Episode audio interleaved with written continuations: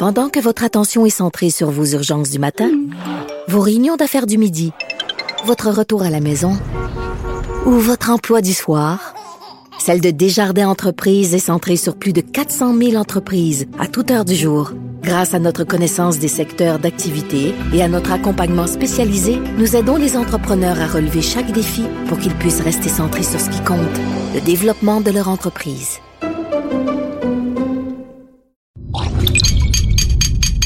Cube Radio. Normand Lester raconte L'espionnage russe au Canada. Pour compléter cette saison, je vous parle de transfuges, d'illégaux et de diplomates russes à Ottawa qui nous espionnaient. Trahison, Russie et espions.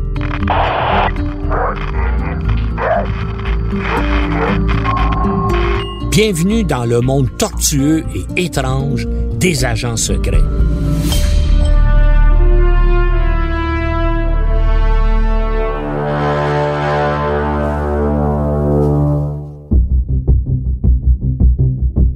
Au cours de la Seconde Guerre mondiale, la Grande-Bretagne, les États-Unis et l'Union soviétique ont combattu ensemble au sein de ce qu'on a appelé la Grande Alliance contre les puissances de l'Axe, l'Allemagne nazie et ses deux alliés, l'Italie et le Japon.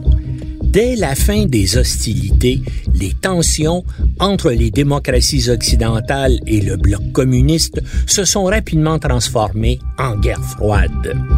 L'expression désigne la période entre la fin de la Deuxième Guerre mondiale et la chute de l'Union soviétique en 1991. Le discours de Winston Churchill sur le rideau de fer, prononcé le 5 mars 1946 à Fulton au Missouri, est considéré comme l'événement référence marquant le début de cette guerre froide. Si les historiens continuent de débattre du moment précis où elle a commencé, personne ne conteste que la célèbre affaire Gouzenko, qui s'est déroulée au Canada et en bonne partie à Montréal, a joué un rôle central déterminant dans son déclenchement.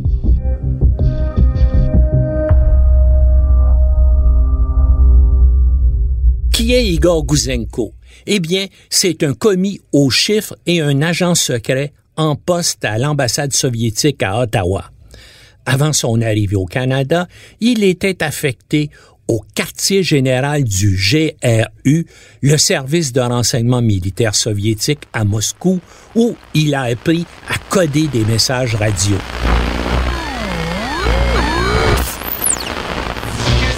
Il est affecté à Ottawa pour s'occuper des communications secrètes à destination et en provenance de la capitale russe du lieutenant-colonel Nikolai Zabotin, chargé de l'espionnage soviétique au Canada.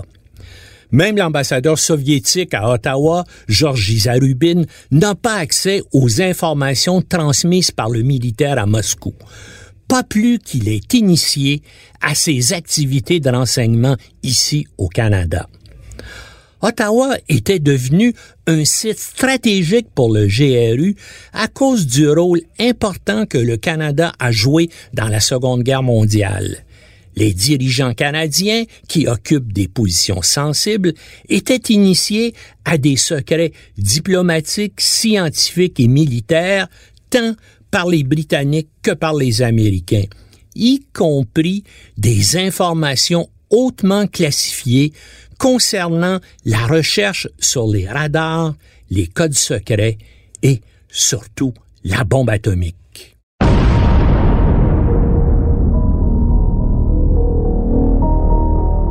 Quelques semaines seulement après la fin des hostilités, Igor Gouzenko apprend qu'il est sur le point d'être rapatrié à Moscou avec sa famille.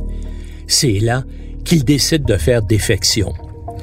Le 5 septembre 1945, il quitte l'ambassade soviétique à Ottawa avec des documents prouvant que les Russes opèrent plusieurs réseaux d'espionnage au Canada, aux États-Unis et en Grande-Bretagne.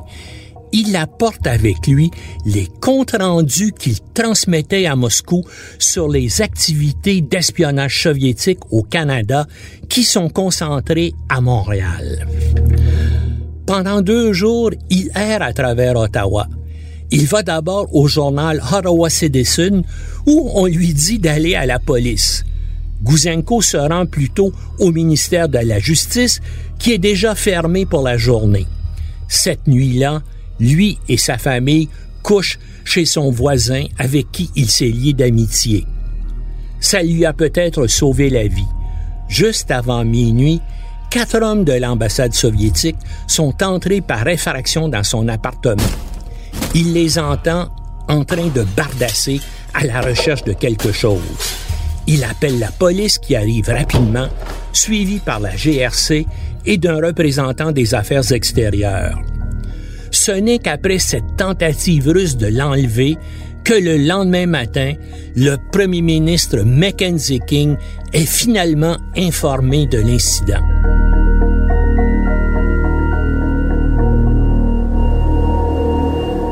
que Mackenzie King ait d'abord voulu le remettre aux Russes pour ne pas indisposer Staline est l'un des aspects consternants de cette affaire. Mais il faut dire que la Russie était encore officiellement alliée du Canada.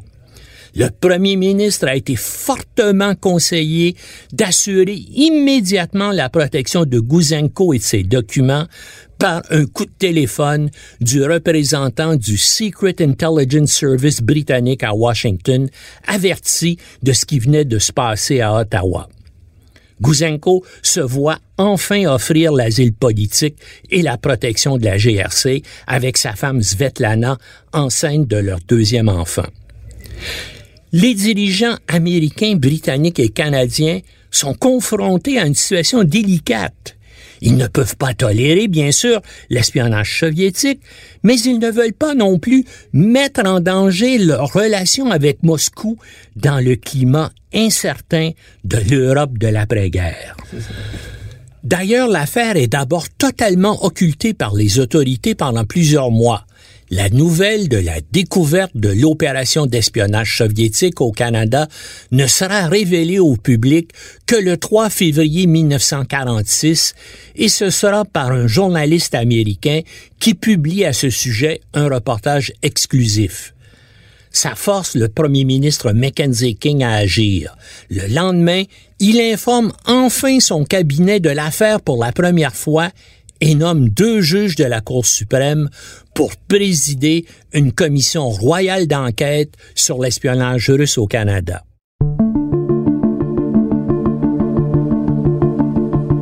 En plus d'anéantir les réseaux d'espionnage russes ici au pays, les révélations de Gouzenko à la GRC vont perturber leur réseau semblable aux États-Unis et en Grande-Bretagne.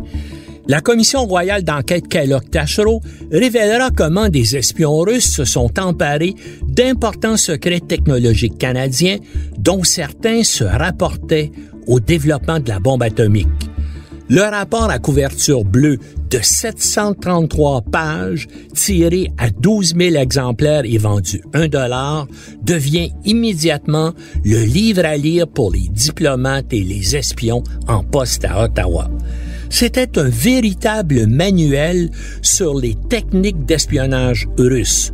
Comment recruter des espions, comment les organiser en réseau et aussi ce qu'il faut faire et ne pas faire pour exploiter au maximum le potentiel de chaque personne recrutée.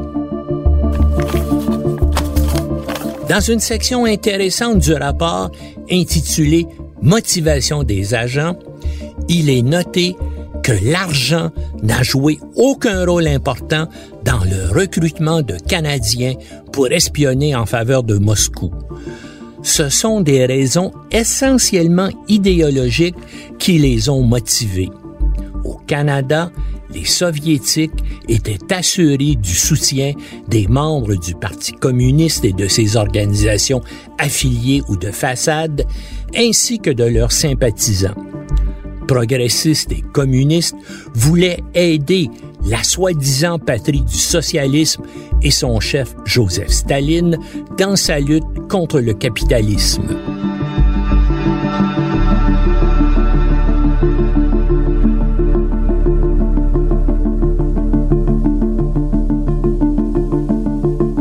L'enquête aboutira au Canada à l'arrestation de 39 suspects, dont 18 seront condamnés pour avoir violé la loi sur les secrets officiels au profit de l'URSS. Au Royaume-Uni, les physiciens nucléaires Klaus Funch et Alan Nunn May seront condamnés à des peines de travaux forcés. May avait remis à des agents soviétiques des échantillons d'uranium expérimentaux qu'il avait volés dans un laboratoire de l'Université de Montréal où il travaillait. Le laboratoire participait au développement de la bombe atomique.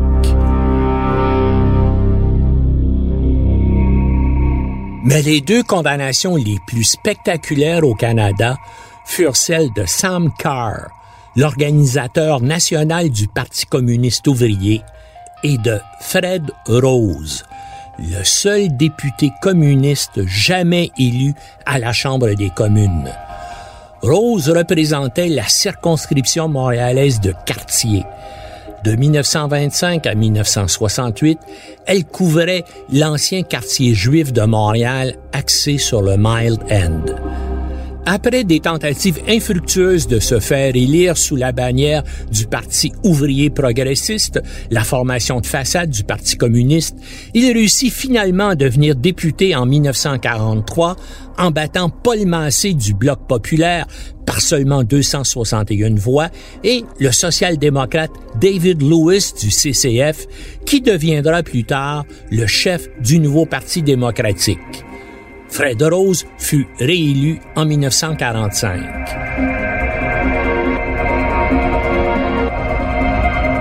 Né dans une famille juive polonaise à Lublin en 1907, Rose, né Rosenberg, y fréquente le lycée juif francophone de la ville. Ici, à Montréal, où il émigre avec sa famille en 1916, il fréquente le Baron Bing High School de la rue Saint-Urbain, surtout alors fréquenté par des immigrants juifs est-européens de classe ouvrière.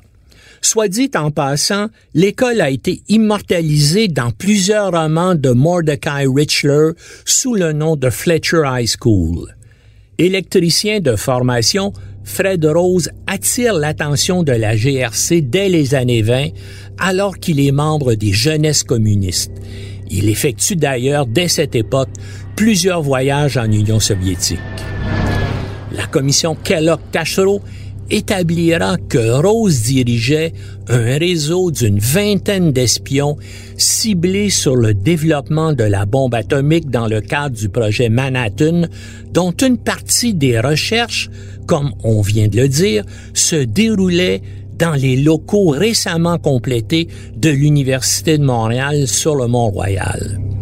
Rose refusa de témoigner devant la commission. Il fut condamné à six ans de prison qu'il purgea au pénitencier de Saint-Vincent-de-Paul. Il proclama toujours son innocence, mais fut quand même expulsé de la Chambre des communes. Libéré en 1951 après quatre ans et demi de détention, incapable de se trouver un emploi, il retourne en Pologne où il travailla comme journaliste pour un magazine de propagande destiné à être diffusé en Occident il ne revint jamais à Montréal. Il contesta sans succès la révocation de sa citoyenneté canadienne en 1957. D'ailleurs, une modification dite amendement Fred Rose fut par la suite apportée à la loi sur la citoyenneté afin qu'un tel retrait de citoyenneté canadienne ne puisse plus jamais se reproduire. Fred Rose est décédé en mars 1983 à Varsovie à l'âge de 75 ans. Mystérieusement, les pages du journal personnel du premier ministre Mackenzie King traitant de Fred Rose ont disparu, de même que la plupart des autres documents traitant de son cas dans ses archives. En plus des secrets nucléaires, Rose fut aussi reconnu coupable d'avoir transmis aux Soviétiques les secrets de l'explosif RDX qu'il avait obtenu de Raymond Boyer, un sympathisant communiste chimiste à l'université McGill. Le RDX, également connu sous le nom de cyclonite, était l'un des explosifs militaires les plus puissants avant la bombe atomique. Outre le docteur Boyer, le réseau d'espionnage soviétique autour de McGill comptait cinq autres membres, dont trois furent condamnés à des peines d'emprisonnement.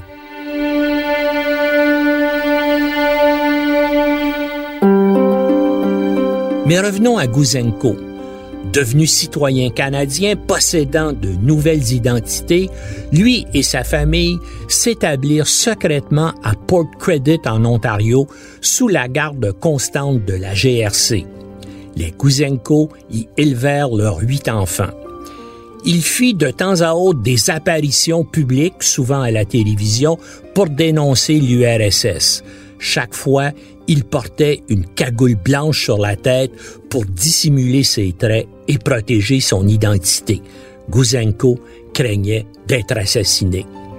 Son décès d'une crise cardiaque le 25 juin 1982 à Mississauga près de Toronto fut tout aussi secret. Cela nous amène à parler de l'implication dans ce dossier de la plus célèbre taupe russe du 20e siècle, Kim Philby.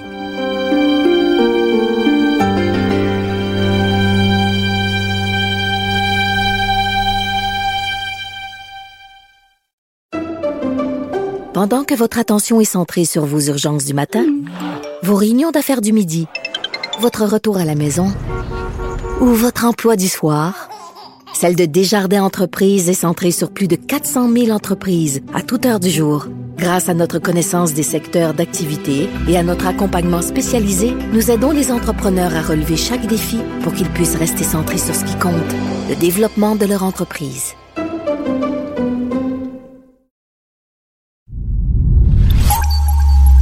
Lorsqu'Igor Gouzenko a demandé l'asile politique à Ottawa, la GRC a immédiatement alerté à Londres Kim Philby, le chef de la section anti-soviétique de l'Intelligence Service britannique, familièrement appelé MI6 ou MI6.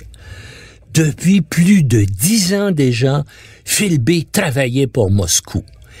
Dès qu'il apprend la défection de Gouzenko, il propose à la GRC et à ses patrons dans les services secrets britanniques de venir immédiatement à Ottawa l'interroger lui-même. Mais, comble de malheur pour Philby et pour ses maîtres russes, il doit plutôt se consacrer à une affaire d'urgence extrême qui risque d'exposer sa traîtrise. En effet, un diplomate soviétique a pris secrètement contact avec les Anglais à Istanbul et leur a proposé, contre l'asile politique et une forte somme d'argent, la liste de tous les espions soviétiques en Grande-Bretagne. Philby, qui est directement menacé, prend lui-même l'affaire en main et se précipite à Istanbul où il alerte les Soviétiques qu'un de leurs diplomates les trahit. Grâce à Philby, les Russes séquestrent leur vice-consul, le rapatrient de force à Moscou, d'où on n'entendra plus jamais parler de lui.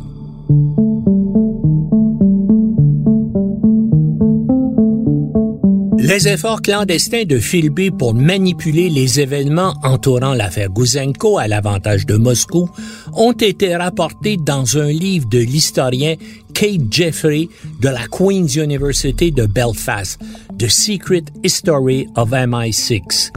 Il affirme que des documents classifiés que lui seul a été autorisé à voir montre que Philby a tenté de minimiser l'importance et la signification des révélations de Gouzenko dans des notes d'analyse à ses patrons et à ses collègues. Selon Jeffrey, Philby utilisait aussi sa position de chef du contre-espionnage soviétique pour limiter les flux d'informations et pour contrecarrer des initiatives des responsables canadiens, britanniques et américains pour réagir aux révélations de Guzenko. Pendant ce temps, écrit Jeffrey, Philby lui-même informait Moscou des décisions secrètes qui étaient prises.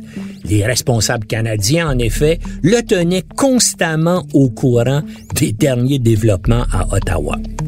Kim Philby sera aussi impliqué dans une autre affaire canadienne qui aurait pu avoir des conséquences épouvantables et qui est très peu connue. Je ne trouve aucune référence à cela en ligne. L'histoire m'a été racontée par un cadre supérieur retraité de la GRC maintenant décédé il y a une quarantaine d'années. Voici ce qu'il m'a dit. En 1949, Kim Philby est nommé à Washington pour assurer la coordination entre le Secret Intelligence Service britannique, la CIA et la GRC. Ses fonctions l'amènent souvent à Ottawa où on le consulte sur diverses opérations. Il y prononce aussi à l'occasion des conférences sur l'espionnage soviétique, un domaine qu'il connaît parfaitement, étant lui-même un espion de Moscou. Et c'est là que l'affaire prend une tournure étonnante. Le cadre supérieur retraité de la GRC m'affirme que Philby, la taupe russe, a proposé ses services au premier ministre Louis Saint-Laurent pour mettre sur pied et diriger un service de renseignement extérieur pour le Canada, une CIA canadienne. Il était disposé à demander un congé du SIS et même de le quitter pour venir s'établir à Ottawa. Le premier ministre Saint-Laurent ne retiendra pas sa proposition. Si Philby était parvenu à la convaincre, nous aurions été dans la situation ahurissante où un espion russe aurait dirigé les services secrets du Canada. Je le répète, je tiens cette information d'une seule source, mais extrêmement fiable. Je n'ai jamais pu trouver d'autres références à ce sujet. La trahison de Philby n'a été découverte qu'en 1963. Il a cependant réussi à fuir en Union soviétique avant qu'il soit arrêté. Il est mort à Moscou en 1988 où il a eu droit à des obsèques de héros de l'Union soviétique. Depuis quelques mois, depuis novembre 2018, un square près du siège des services secrets extérieurs russes, le SVR, porte son nom.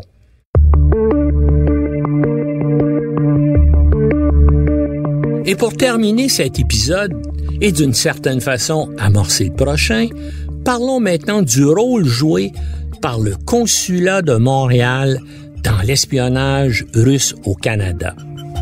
En juillet 1981, au sommet du G7 à Montebello, en Outaouais, François Mitterrand remet à Ronald Reagan un dossier d'une extraordinaire importance qui porte le nom de code Farewell le président des États-Unis dira plus tard que c'est l'une des plus grandes affaires d'espionnage du 20e siècle. Farwell, c'est un agent que les Français opèrent à Moscou, dont le nom véritable est Vladimir Vetrov, un brillant ingénieur et grand sportif qui a le profil type du bon espion. Et il a exercé lui aussi ses activités d'espionnage ici à Montréal. Lieutenant-colonel du KGB, Vetrov arrive au Québec à l'automne de 1974 sous couvert diplomatique. Officiellement, il est chef de la représentation commerciale du RSS dans la métropole. En réalité, il a la responsabilité de l'espionnage industriel et scientifique pour le KGB au Canada. Vetrov avait déjà été en poste à Paris avant de venir à Montréal. Les services secrets français avaient alors jugé que son attirance pour le luxe, l'argent, l'alcool et les femmes en faisait un candidat idéal pour le recrutement. La DST, le contre-espionnage français, avait transmis à la GRC leur appréciation du personnage. Il demeure avec sa femme et son fils aux appartements Rock Hill sur Côte-des-Neiges. Quand l'implication de la femme de Vetrov dans une affaire de trafic de bijoux vient aux oreilles du contre-espionnage de la GRC, on envisage de s'en servir pour faire chanter Vetrov et le recruter comme agent double. Malheureusement, les Soviétiques sont alertés des intentions de la GRC par le trait dans le service de sécurité qui leur donne encore des renseignements après le départ de Gilles Brunet, dont j'ai raconté l'histoire dans les deux épisodes précédents. Je le rappelle ici, c'est le transfuge Oleg Kalugin, ex-général du KGB réfugié à Washington, qui a confirmé que c'est sa taupe au sein de la GRC qui a fait échouer la tentative de recrutement de Vetrov moins d'un an après son arrivée à Montréal pour le protéger des approches du service de sécurité de la GRC, le KGB le rapatrie promptement et sous escorte à Moscou, où il poursuit ses activités au siège des services secrets russes. C'est là que cette histoire d'espionnage va prendre une nouvelle tournure au printemps de 1980. Vetrov est finalement recruté par les services secrets français. Sous le nom de code de Farewell, il leur fournira des renseignements d'une valeur exceptionnelle dont les noms de pratiquement tous les agents secrets soviétiques spécialisés dans l'espionnage scientifique et industriel en Occident. Mais tout s'arrête en 1982 lorsqu'il tente d'assassiner dans sa voiture sa maîtresse Ludmila, une interprète du KGB, et qu'il abat un passant qui se porte à sa défense. Il est condamné à 15 ans de prison. Pas pour espionnage, les Russes ne le savent pas encore, mais pour tentative d'assassinat. Il faudra encore quelques années avant que le KGB découvre son double jeu. Ces activités d'espionnage au profit des Français sont finalement découvertes en 1985. Il a été exécuté d'une balle dans la nuque au sous-sol de la prison Le Fortovo le 23 janvier 1985 pour haute trahison. Les révélations de Vetrov entraîneront l'expulsion de plus d'une centaine de diplomates soviétiques de France et de Grande-Bretagne il a communiqué près de 4000 documents secrets à la direction de la surveillance du territoire, dont la liste complète des 250 agents secrets en poste sous couvert diplomatique dans les ambassades russes du monde entier, ce que les Français ont vite fait de faire circuler dans les services amis. Vetrov travaillait au directorat du KGB, dont le rôle était de placer des espions dans les entreprises occidentales de haute technologie comme l'aérospatiale et l'informatique pour voler ou copier des procédés et des équipements novateurs. Certains ont prétendu que c'est à la suite des informations provenant de Vetrov reçu de François Mitterrand sur l'étendue de l'espionnage technologique russe que Ronald Reagan a approuvé que la CIA mène des opérations visant à fournir à des agents russes des technologies dangereusement dysfonctionnelles. Selon le livre The Abyss An Insider's History of the Cold War de Thomas Reed, un ancien haut responsable du Pentagone, les Américains ont fait en sorte qu'un espion russe vole un logiciel de gestion de gazoduc contenant des instructions destinées à le faire se planter de façon catastrophique. Le logiciel en question, volé, a été installé par les Russes sur un oléoduc transsibérien pour gérer ses pompes, ses turbines et ses vannes. le logiciel défectueux a généré des pressions bien supérieures à celles que les joints et les soudures pouvaient supporter. Le subterfuge aurait provoqué une gigantesque explosion en 1982. Je doute qu'il y ait un lien entre les informations fournies par Vetrov et cette opération. En effet, il aurait certainement fallu plus que quelques semaines à la CIA pour monter un traquenard de cette envergure. Ne croyez-vous pas?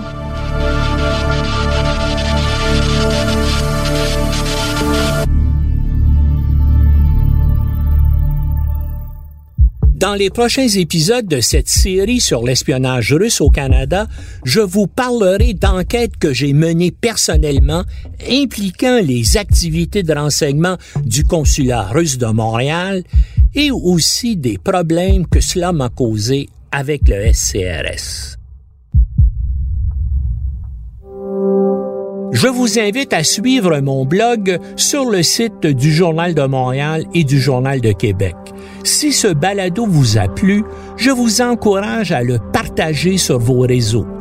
Si vous l'écoutez sur une autre plateforme que Cube Radio, n'hésitez pas à laisser un commentaire. C'est très utile pour faire découvrir la série. Merci d'être à l'écoute. C'était un balado de Normand Lester. À la réalisation, Bastien Gagnon La France. Au montage, Philippe Séguin. Une production Cube Radio.